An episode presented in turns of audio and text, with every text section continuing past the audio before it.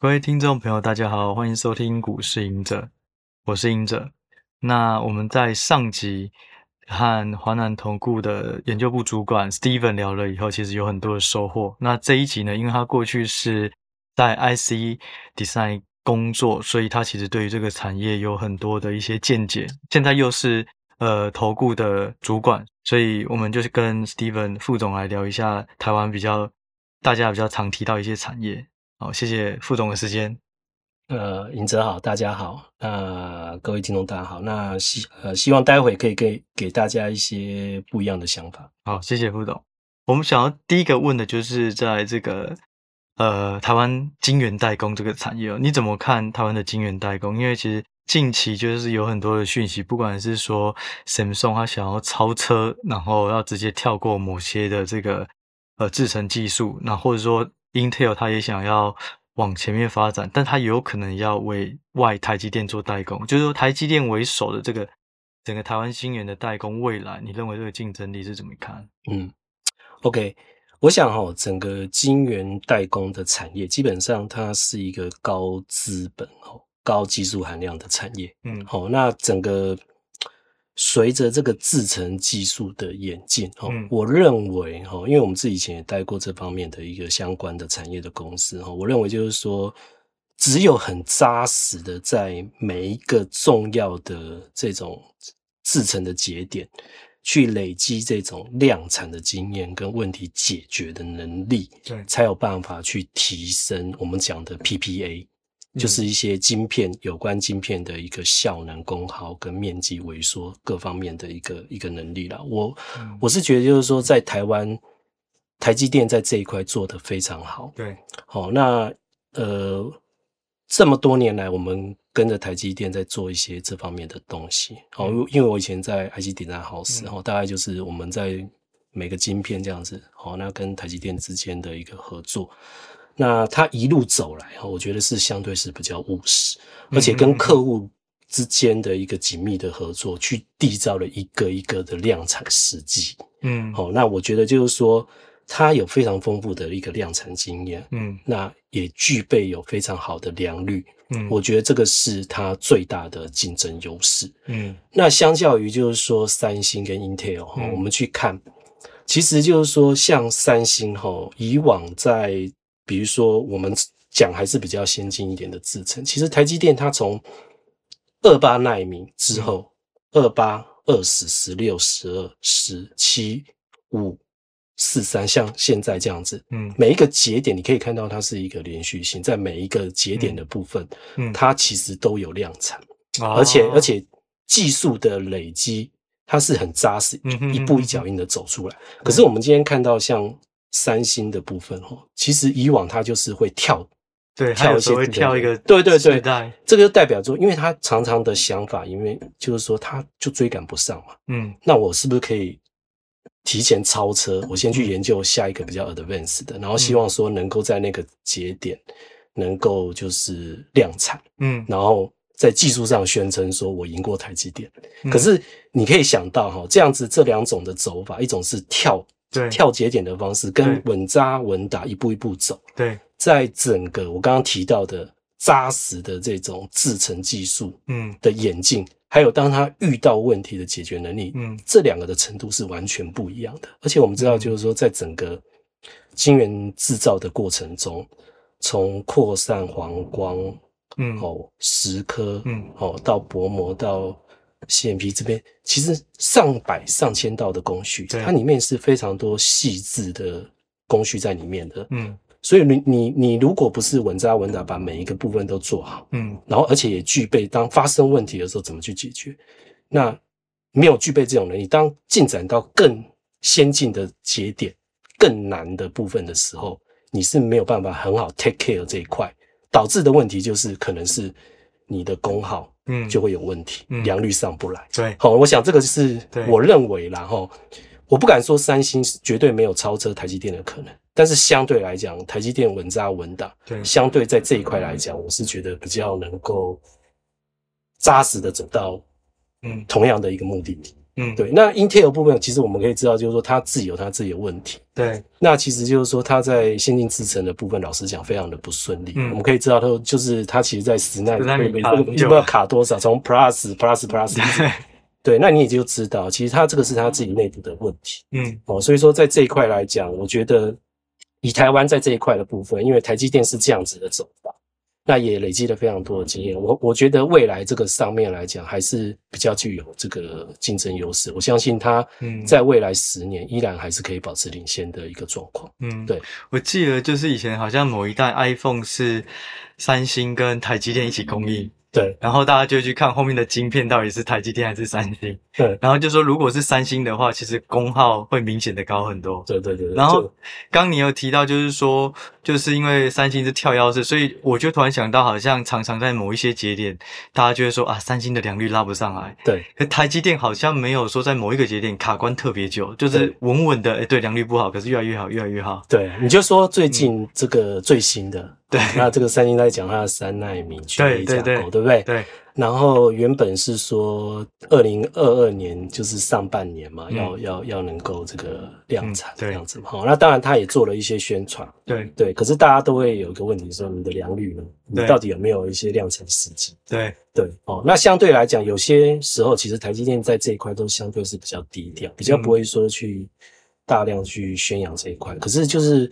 这个很明显可以看出两家公司的这个企业风格是不一样的。对，好，那我我是觉得就是说，我已经是王者了，我不需要再去再去讲我有多好。对对对对，我觉得是这样子。那反而我们就是低调默默的做事情，我觉得这个也蛮符合台湾人在做事情的个性。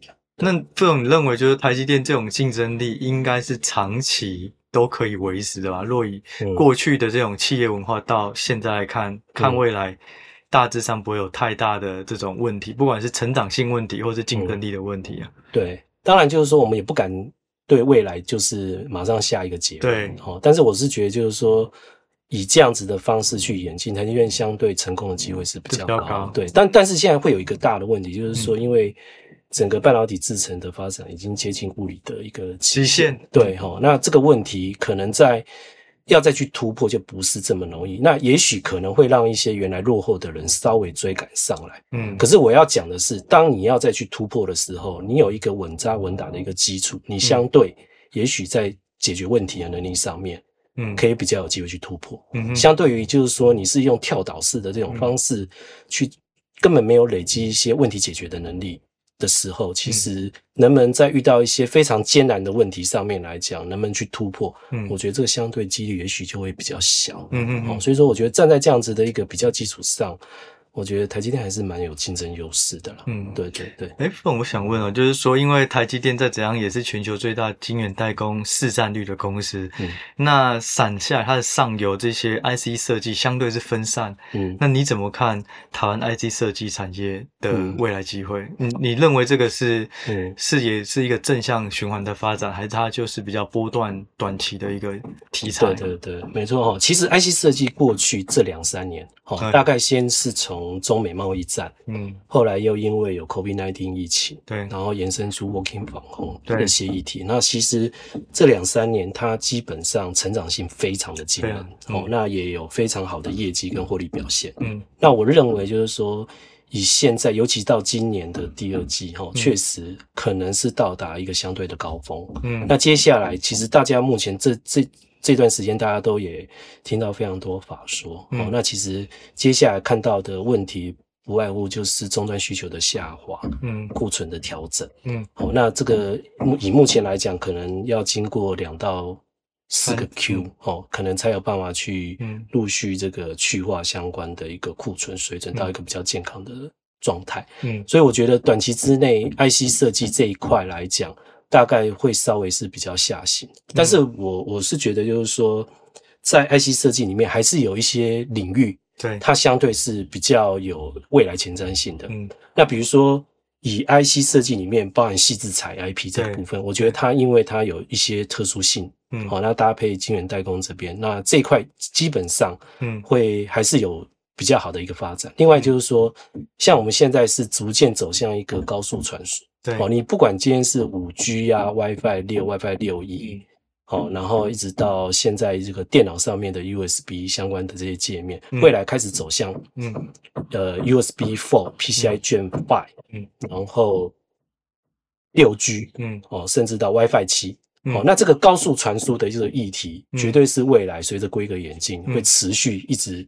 嗯，延续下去，所以在高速传输啊、IP 这几个领域，我觉得它还是有长期的一个发展性。对。对，那另外一个就是说，当然就是说会跟后面的一些产业，包含像 AI 跟 HPC 这个部分，应该依然是不坠的。所以你在这边的一些相关的一些 IC 设计公司，我觉得都还是蛮有机会。那当然，另外一个就是说搭配现在绿能节能，那车用尤其在电动车，哦，所以说一些比较偏未来车用电子的部分，哦，我觉得这个这几。这几个领域，嗯，即使是现在，可能还是会面对一些这个消费，对对，这个 inventory 的 correction 的问题，哦、嗯，但是就是说，在这些未来真的要再开始回温反弹，嗯，我相信一定是这几个领域大概会优先、嗯、优先表态了，嗯嗯，嗯，那所以说，呃，以现在来讲，当然大家要先避开一些消费型的 IC，那主要可能是转往车用工控的一些 IC。设计方面的公司去找寻投资的标的，嗯，也就是说，其实 IC 设计或细制材他们的应用领域是很广的。对，那如果你是跟这种面板啊、driver IC 比较相关，它可能影响比较大。对，但是我们也可以从里面带大家一起下杀的过程去找一些，如果。之后，这种长期的成长的力道上来的时候，他会先 gain 到对市占率这种公司去，因为它站在趋势上。对未来的规格演进，不管你今天再怎么库存调整，最后最后还是要回归到长期发展的趋势上。对，所以你就是先去，反而在这个时候好好去。我们常常我们讲的就是说雪中送炭，对，多去注意这些落难，但是它本质很好，是站在趋势上的这种产业个股。等到它开始反转，嗯，它的微笑曲线会让你笑得很开心。好，很有道理。然后想要问一下，就是说，呃，其实，在这一波里面，工业电脑的产业是相对强了。那不知道说凤，你怎么看这个工业电脑在消费性电子展望下修的这个过程啊？它在投资上能够扮演什么角色？哦，我想这一波哈，其实就是说，呃，一些比较下游的电子产业哈，它大概。面临到的一个最大的问题就是缺货的问题，对，好，缺料的问题。嗯，那其实就是说这一波因为消费型电子相关开始有需求放缓，哦，所以使得这些利基型的产业的公司，哦，开始在这个一些 IC 啊、原物料相关的部分的一个缺货的状况，产生了一个比较疏解的一个情况。嗯，所以其实不不只是工业料，像网通族群也是也都是这样子，哈。所以我觉得，好像工业。工业电脑这个领域，哈，它本来就是应用在比较产业的电脑。嗯、其实它大概就是说，在不是消费型的，不是消费型的，对，客户大部分是企业客户，企业客户，对，好、嗯，那尤其有一些政府的啊，嗯、或者说交通的啊，哈、嗯，或者是医疗，嗯，甚至网络安全，嗯、其实都是归类在这一块。嗯，那我是觉得就是说，以现在来讲，他们开始，因为之前大概。订单都会受到一些缺料的问题体验，所以现在开始哦，可以慢慢满足订单的需求。所以我们可以看到这一波，尤其在疫情之后，一些这种有点报复性消费的那种味道，在欧美有一些大概陆续产生。当然，还是有一些其他通膨的因素会去压抑这一块啦。但是大家其实被在家关久了，你出去还是很想要消费，所以你马上看到的是一些比较是零售方面的一些企业的一个部分，他们。在经过这么多年，他其实。手头上，比如说像 POS 机啊、Kiosk 这些东西，它其实都是需要做更换。嗯哼哼哼。哦，那你就可以看到工业电脑它在这个领域的部分，其实表现就非常的强劲。那也代表就是说，一些这种消费的力道又开始回来，到实体店面的一些消费的部分，不再说是以所谓线上购物为主。嗯。所以在这一块就马上会反映在这个。所以说，有时候我觉得就是投资的机会都在生活之中。对对。当你看到很多人都开始出来百货公司消费怎么样这样，你大概就知道实体店面的这些 POS 机啊。它可能就是要轮到一些更新台湾的周期，所以这方面的公司开始就会有一些表现。那另外就是说，也也因为疫情的关系，很多像现在有些找人都不好找，一些工厂，所以开始那种工业自动化方面的一些东西，怎么样用机器啊、机器手臂相对去取代。哦，那另外就是说，网络安全这一块。一直都是大家关注的一个重点。那尤其在工业电脑里有一块，其实做网安伺服器的。嗯，那其实这几块大概它的成长力道不见得是非常的巨大。嗯，可是它可以在现在这样子消费型电子比较落难的时刻，它可以肩负起一个稳稳定的一个角色，然后在这边依然可以维持有一个不错的一个成长。所以我觉得就是说，以现在来讲哈，那再加上就是说，其实工业电脑的一些公司，他们其实都会跟一些 EMS 大厂有一些合作，嗯，比如说像研华，它就是比较大，但它彼此之间也有一些投资，哦，像鸿海、华汉。对不对？哈，佳士达集团跟友通，哦，那其实我们可以看到，他们彼此之间有彼此之间的这种关系。对，嗯、那 EMS 大厂，它可以在一些这种呃联合采购上面去给给这些工业电脑一些优势。那工工业电脑的厂商，他自己在一些比如说一些呃企业端的客户，他自己经营的部分有很多不同的领域，不是 EMS 大厂以往可以涉略的部分，他也可以得到有关这个领域的。延展，所以我觉得就是说，它这个是一个两相结合之之下，嗯，各取所需，然后双赢的一种策略了。哦，所以说在这一块来讲，其实也是有蛮多不错的一个一个一个投资机会点。对，刚好在消费型电子比较弱，比较弱，对，其实这个时候是蛮好的一个可以去观察的点。对，哎，凤，你刚刚提到就是工业电脑，它其实是有一点受害于。去年前年晶片缺的时候，它抢不到晶片。对对对。他现在试出来了，所以它可以有正常的成长。对。那我记得伺服器好像有这个故事。嗯。你怎么看伺服器的这个未来跟现在状况？对，当然哈，就是说最近在投资界对于伺服器产业哈杂音蛮多，杂音很多，杂音很多。一下说云云服务的哪个厂商是不是下呃？对对对对对，我想这个这个是没有错的哈。那不过就是说，因为我们其实看到像呃云端伺服器的业者，其实它每年大概都还是可以保持保持个这个个位数的一个成长的一个稳定的力道啦。嗯，即使是。即使是稍微有一些杂音哈，但是我觉得这种云端的这种工作的一个方式，在未来只会越来越多。嗯，好，那那现在也许是有一些杂音，但是我觉得长期的发展是很 OK 的，是正向。那我们我们从伺服器产业去看到，它其实有很多东西，因为你从这里面包含像呃，比如说 PCB、ABF 这些相关的一些产业。再包含到散热，对，好，其实都会跟伺服器都有关系啦。对，好，那这些来讲，我我认为哈，伺服器相关的产业基本上哈，当然一定还是会比笔电跟手机这边要来的好一点。哦，即使是有杂音，但是它减缓的一个状况，我觉得相对是有限的。那我是觉得就是说修正下来，反而是。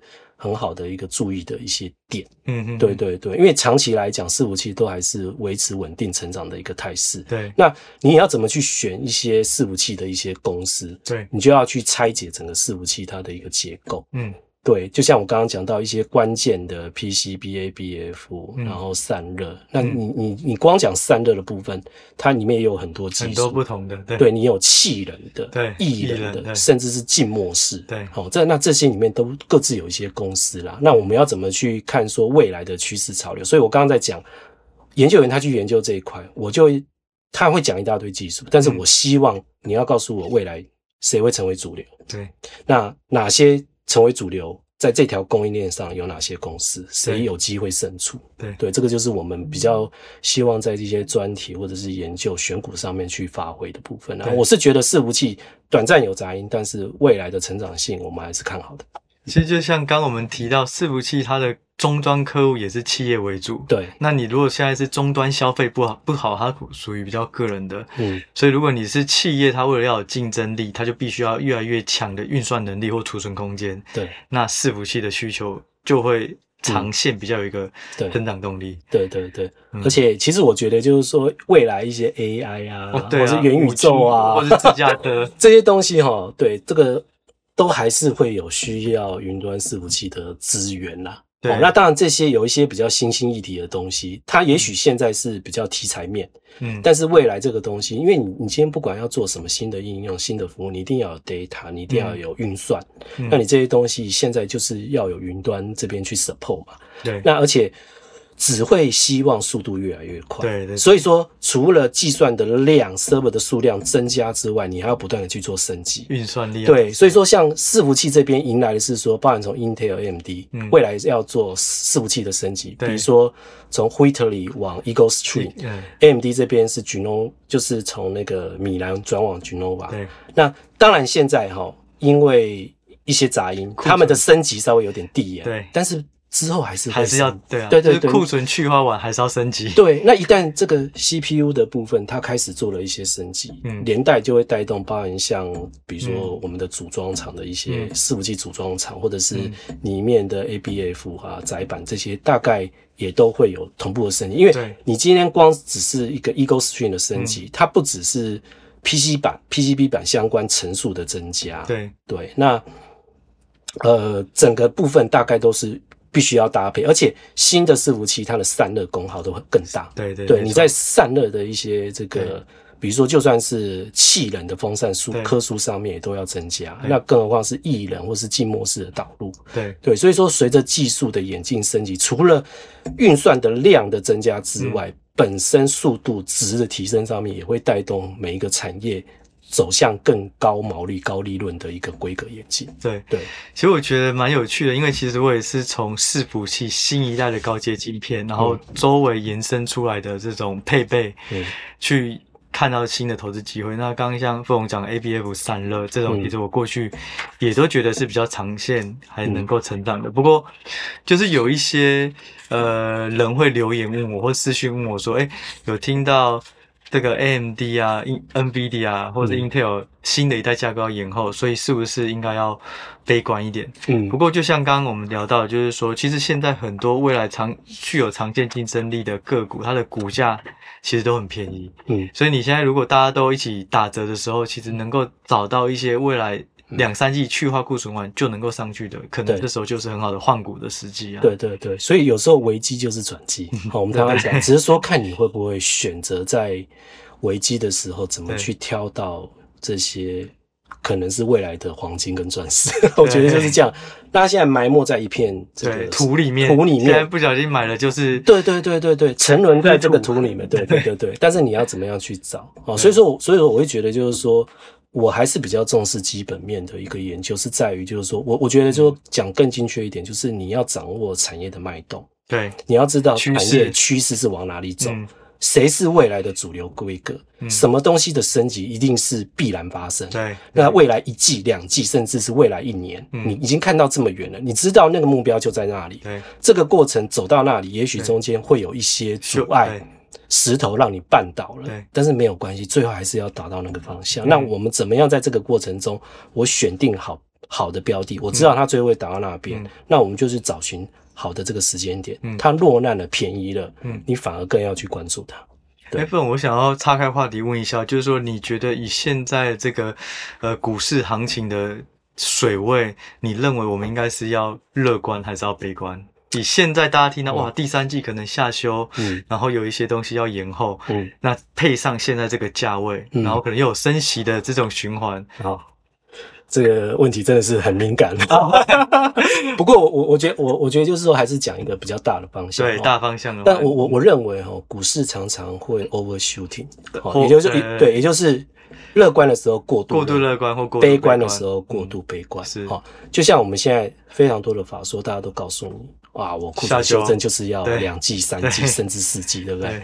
但是我觉得就是说，现在的一个股价下跌，其实已经反映很大一段了。对，事实上搞不好都已经反映完，也许两季以后的基本面了。对，对，所以说我会不这么悲观。对，我甚至觉得就是说，也许在今年的年底第四季的末尾的部部分，也许开始就有一些回温的机会。因为最主要我的想法是。第一个库存的部分是不是真如大家讲的这么糟糕？好、嗯哦，那去化的速度，好、嗯，甚至有一些大家都已经试出非常悲观的部分，那。在四叔这么悲观的一个情况下，大家也知道状况很很糟，也会更积极的去做一些调整。对，那我我觉得搞不好调整的速度可以比较快调整完。就是降降价不一定是坏事，不一定是坏事。对，那尤其年底的时候，通常第一个又像最近今年年底还有世足赛，哦，那还有一些就是企业，它其实到年底都会有一些固定的换机潮，嗯，然后一些。购物相关的部分，或者是一些节日，其实，在那个时候，它还是会有一定的这个买气，或者是一些相关的 event，会去触发这边相关产业的一些需求。所以，我觉得就是说，也许今年年底，好，第四季末尾，它会是一个观察点。嗯哼哼，对，那搞不好，其实股市会提前回温了。对，哦，那再加上就是说，当然现在。其实我刚刚要讲哦，其实散户投资人除了刚才讲到的那些技巧，现在还要再多一下，要对总经稍微有有一些了解，因为其实这阵子全部都是受总经影响的层面很大。对，那当然通膨的问题。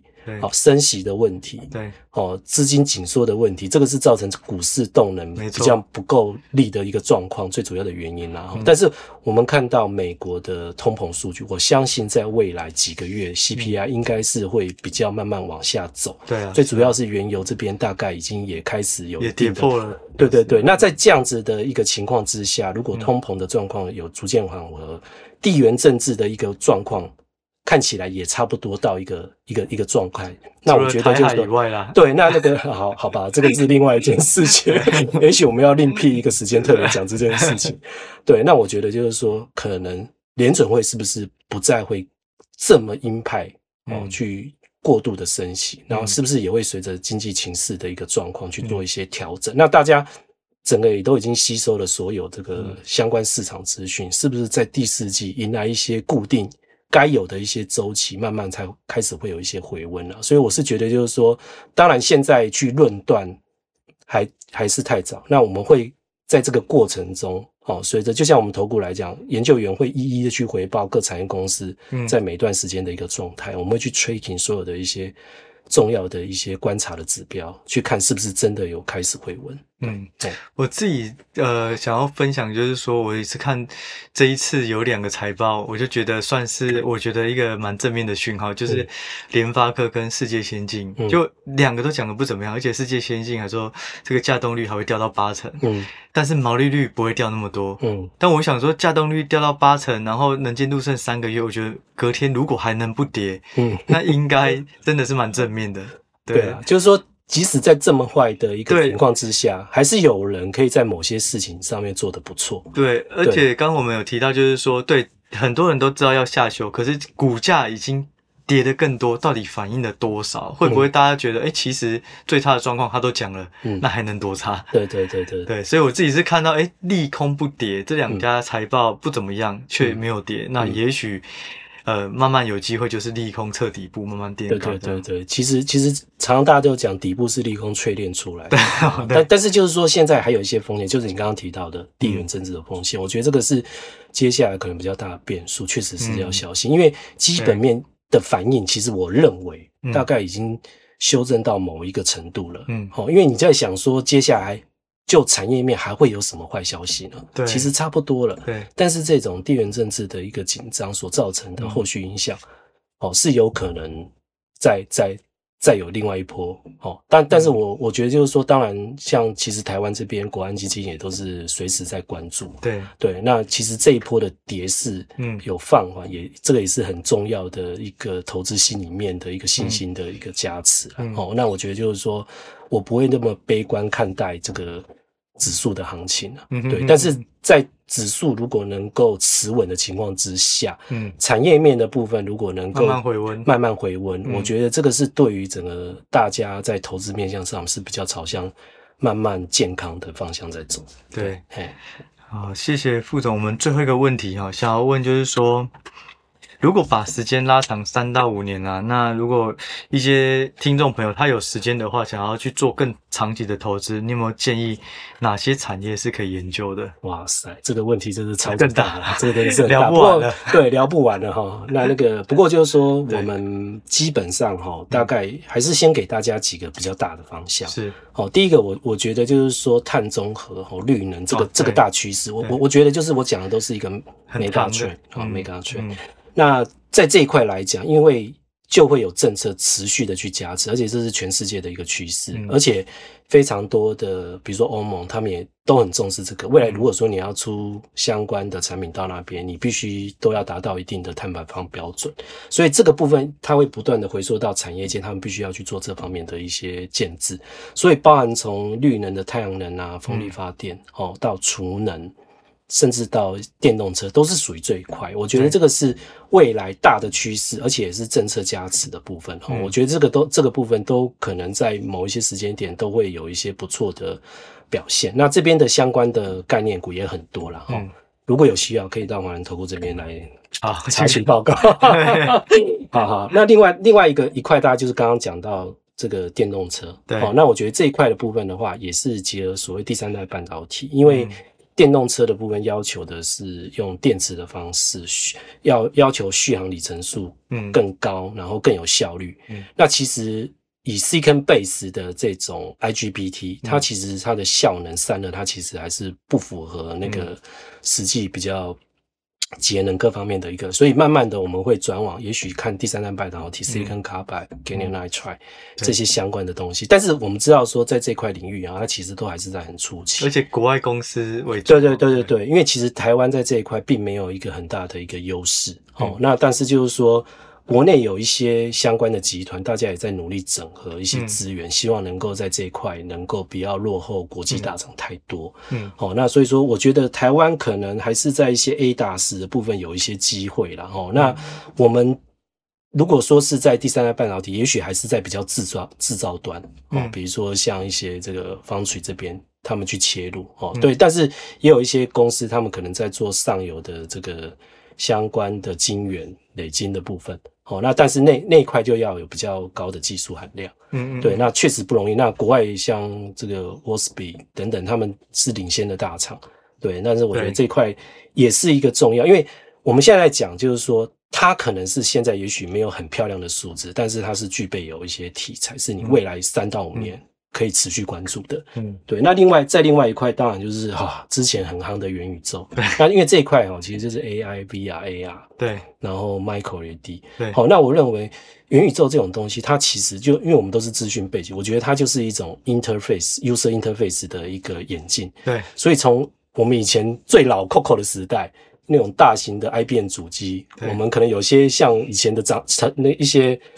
更老的学长，搞不好他们是要用输入卡片的。嗯、到后来有这种终端机用文字界面的 DOS 的时代，嗯、到视窗的时代，所视即所得物件导向，到最后开始做走向 VR。好、嗯，其实我以前研究所就是研究 graphics VR 相关的。啊、对对对对对。那一路走来，我当然看过产业界在某一些时间点突然对这个议题非常有兴趣，但是像现在，因为主要是有一个大的巨波公司。以前的 Facebook，现在 Meta 出来去推 Metaverse 这样子的一个东西，嗯、那我觉得这个它只是一个 user interface 的转变，只是说大家能不能去接受这样子的东西、啊，嗯，对。但是我觉得就是说，在未来很多应用上面来讲，还是有机会。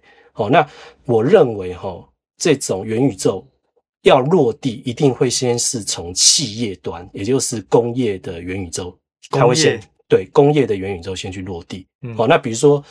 你在一些厂房的建制上面，嗯，好，如果说你要去配置一些机器，你可以就用元宇宙、虚拟世界跟现实界结合的方式，嗯，好，我举这个例子，就是说我可以去配置说啊，这个机台怎么样摆，嗯，然后结合现场的场景，然后去做一些这方面的配置，然后之后再在实地去做进行配置，你就不用说拿真实的机器在那边。做产线的一些一些调整，类似像这样的一些应用，或者是说在一些设计上面，像之前波音的一个它的飞机的一些设计，它就是可以融合很多世界国家的一些相关的一些研发人员，借由这种类似虚拟实境对跟现实世界 AR 整合的一种方式去做一些工业的设计。所以说这一块它事实上是企业现在真的有在这样子的方式去做。嗯，但是如果说你说到消费者。这边，除非你要有比较好的这个场景环境，去把这个 universe 建立起来，然后在这里面也有一些好的东西吸引进去。但是我觉得这段是需要有时间的经营，而且要有很多巨波他们彼此之间要有合作。嗯，但是在这一块，我们看到的是第一个 AR VR 设备，嗯，设备端这个部分未来一定会起来。另外一块就是伺服器端。未来会有越来越多 AI 的伺服器，因为假设你今天在这个 universe 建起来之后，嗯、其实除了我们真人进去，在里面有一个 avatar，嗯，其实里面会有很多我们叫 NPC，就是 non-parental player character，就是。他是非玩家角色，他在里面是有点像是服务员、服务员的那种 服务角色的部分。对，但是以往可能就是很呆板。可是你要想，如果说未来它借可以借有 AI，它可以很自然跟你对谈。嗯，对。那你想想看，这后面必定带来很多 AI 伺服器的商机。对，所以它除了 AI、AR、VR 的嗯周边的设备，未来在伺服器那边，元宇宙都会助长这两个的一个成长啊。那我是觉得说，我也是。持续看好这一块的一个部分，好，那大致上我觉得就是先分享这几个比较重要。当然，另外还有一个是通讯，嗯、通讯就是未来六 G 跟 WiFi 七。嗯，好，那这个还有低轨道卫星，那这个当然，嗯，这个议题也是非常大。对，那这个这个也都是不断的会去演进。那我先抛出这些啦，嗯、我是觉得如果未来要细讲的话，这个是每一个都是可以 都可以讲一集啊，都可以讲一集。哎，不，我想问一下，就是说，其实很多人就是说，哎，那那个。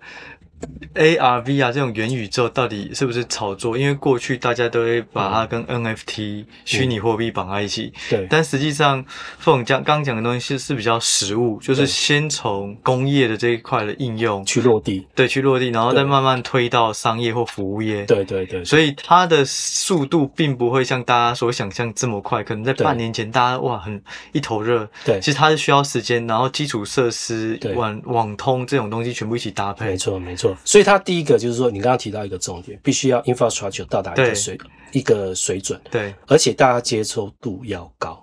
其实你现在看哈，嗯、就是说这就是我们比较厉害的地方，因为我们都是产业出来的背景，然后我们之前都是做过这方面。你自己去做那个带那个 VR 设备，你就知道。像我也是一个很容易头晕我一戴上去大概十五分钟我就开始晕了。嗯、为什么？因为这个东西就是来自于你现在的设备。速度不够快，嗯，就会造成你的眼睛跟你的身体动作，如果只要产生不一致，嗯，你就会产生头晕的现象，就延迟啊，延迟的问题，就是延迟的问题。哦，我觉得这个这个有赖于这个硬体规格的提升，可以比较大幅去解决这一块啊。那又回到伺服器了，对对对，伺服器当然一定也都要 需要快速这种。对啊，就是在每个节点可能都要帮忙运算。对对对，嗯、所以说就会有分层次的多元的一个架构的运算，要要要要去在这中间扮演很多的角色。对对，所以说我觉得这个东西其实换汤不换药这这么多年来，其实就是有的时候它只是用不同的名词出现。嗯、现在元宇宙现在是很夯啊，嗯，对，那以前就是虚拟实境嘛。对，虚拟实境。对，那像你现在就是有一些像什么，之前有一部电影叫做什么什么玩家。一级、呃、一级玩家，对，对对，其实那里面的那个场景就是在建构这方面的啦。那我我是觉得，就是说，大家虽然说讲说炒作或怎么样，但是我觉得就是说，事实上现在工业界、企业界都已经有在用这些了。嗯，对。那你要怎么样能够推展到消费端？嗯，这边。就是你要有很好的 content，然后要让大家都能够接受这样子的设备，所以第一个它的价钱也要降到一个大家都可以接受的水准，普及，对，要普及，嗯，然后要有好的 content，嗯，然后要有吸引人、吸引人的一些互动，嗯，你才有办法把这个东西建起来。我是觉得就是说，相较于十年前，现在当然一定要比十年前更好，对，对，因为现在 AR、VR 的一些。我们讲里面有非常多的技术，Micro LED，嗯，哦，尤其在 AR 的应用上面来讲，哦，那这些东西不见得只在这个 AR 的上面，也许在未来自驾车、电动车车用的这个挡风玻璃上，我都可以去用 Micro LED 的一些东西去呈现半透明式的影像，去做很多很多的应用。嗯嗯，那这些技术一旦成熟，而且它的价钱也降到一个大家可以接受的水准。那它基本上都会有一些应用点，慢慢一个一个浮现了。比如说在车用那个领域来讲，Micro LED 的价钱其实不算什么，对，对，因为那种高级车动辄都是好几百万，对对。可是如果说你是当到一个一般的消费者，我今天要去买一个这个 AR VR 设备，如果它不是差不多就在一万块上下，或是更便宜，你可能不太能接受。对对，那就是说这一块来讲是需要时间慢慢 cook 的啦。那但是大家不要觉得说这种东西就是炒作或怎么样的，它里面还是有一些。点是可以比较扎实的，那我会觉得就是说，可以去找一些企业应用的一些范例，然后看看有没有一些是比较专注在这一块。嗯，对，因为像工业物联、工业的物联网相关，嗯、然后企业的元宇宙这些东西，其实以往大家人联网大家都已经非常习惯，但是企业这边的这种联网跟元宇宙的这些应用，还在不断的收集很多大数据的资料。那这一块企业也不断的一直在发酵，未来很多的。一些企业的设计合作，哦，慢慢都还是会需要这方面的东西啊。嗯，大概是这样。非常谢谢副总高含金量的分享。嗯、对，然后就想到说，其实现在行情相对来讲今年不好做，可是如果我们把一些投资的观点想到未来三年什么会好，也许会比较有趣，而且能够找到真实之后股市开始稳定下来以后的超额报酬。对对对，嗯，对，因为我觉得就是说，在做交易的时候，有些就是交易有数字的题材，有数字的公司，对，有些是交易梦梦比较题材性的，但是它。因为是题材性，它虽然还没有数字面的东西，但是它想象空间大。对，那这种有时候会有超额报酬。对，但但，但这种行情好像就比较不会。对对对，但是我觉得就是说，总是之后对之后，嗯、我我我的意思是说，你自己在资金的配置上面，你当然可以去找一些真的非常好的绩优股，它有非常强健的财务成长的背景在背后。那这种东西，你当然在资金配置上，也许就可以有比较多，但是你还是有一些钱。嗯，资金的配置，你可以去追逐一些题材性，对，然后它可能你用少少的钱，也许可以追求比较高报酬，嗯、但是它背后带来的可能也是高风险，对。对，所以说这个只是资金配置上面的一个。但是就以现在这个时间来讲，本梦比的个股腰斩的比。一些绩优股还要多，对，没错，对对对，所以说当然现在啊，就是先做做梦就好。那你你当然不要先下手，但是我是觉得就是说，可以多研究，多研究了，多研究。那这样像我刚刚讲的那几个题材，其实你看像比如说绿能，嗯，一些相关，这个就是有政策加持，未来也必定要发生。你说二零五零年的碳排放的一个路径图。嗯，政府都已经规划出来，再生能源未来要达到六成。对，然后我要再补充一个氢能，氢能这一块会达到十 percent。那氢能的部分，现在有电动车是以电池为主，未来也会有氢能车。对，我觉得这这些东西来讲，它是比较有机会在未来比较看快看到，而且又有一些政府。方面的一个加持，嗯、所以我觉得这一块的部分也许会是比较扎实。嗯、那一些电动车的一个部分，有些本来就是已经现在在出 Tesla 或怎么样的。嗯、那未来如果说一些其他 Tier One 的车厂在大举切入，它原来出 Tesla，呃 Tesla，嗯，未来也许又出 B N W、Benz，嗯，对不对？那它的业绩成长也都是可以注意的。嗯，对对对，哦，大概是这样子的一个面向啦。嗯，哦，那当然有些题材的发挥，比如说像元宇宙，搞不好。之前沉寂一段之后，又会又会再又会再出来。但是我觉得就是说，我们还是去找一些真的是比较有数字面的。嗯，我们我们还是认为就是说，有时候题材还是要有数字数字去支撑，财务去支撑，你你你在投资起来也才会比较安心扎实。嗯，对，嗯，其实我们。突然想到，我就是说，证券业虽然薪资待遇是比较低，可是其实有很多研究，有很多东西是可以玩。对，那这些东西可能就是跟工程师来比的话，会比较再活泼一点。对，这也许就是一个诱因。这个就是我为什么想要选择这方面，因为我 觉得像我我也是从研究员这样逐步干起来，然后我觉得就是说，再去抠公司，然后去跟从中间了解，对对对对，你去跟一些，你要想想看，你有什么工作，你可以去跟一个。企业的也许总经理、董事长直接去跟他聊他产业的东西，花了毕生精力对所去投注心力的这份事业，对他的看法，我觉得这是这么宝贵的一些经验，知识无价，知识无价，真的。你可以从这些前辈，台湾其实有非常多这个叫做什么隐形的隐形冠军，隐形冠军在里面。其实我我觉得我一路走来也看到很多公司，也认识很多管理阶层。然后大概我觉得就是说，台湾在这一块真的是活力满满，嗯，然后在各个领域都有让你觉得非常厉害的人，嗯，然后他们怎么有办法有这样子的想法去开展这个事业？嗯，我觉得就是说这个过程哈，我觉得得到很多，所以我不会后悔说我去转转到这个部分，哦，即使它的。这个当然不能跟这个电子产业比，但是我觉得我得到收获更多。嗯，对，大概是这样。今天也非常谢谢副总分享了毕生的这种知识给听众朋友还有我。那我们就下一集再见了，谢谢副总，谢谢听众，好，拜拜，谢谢，拜拜。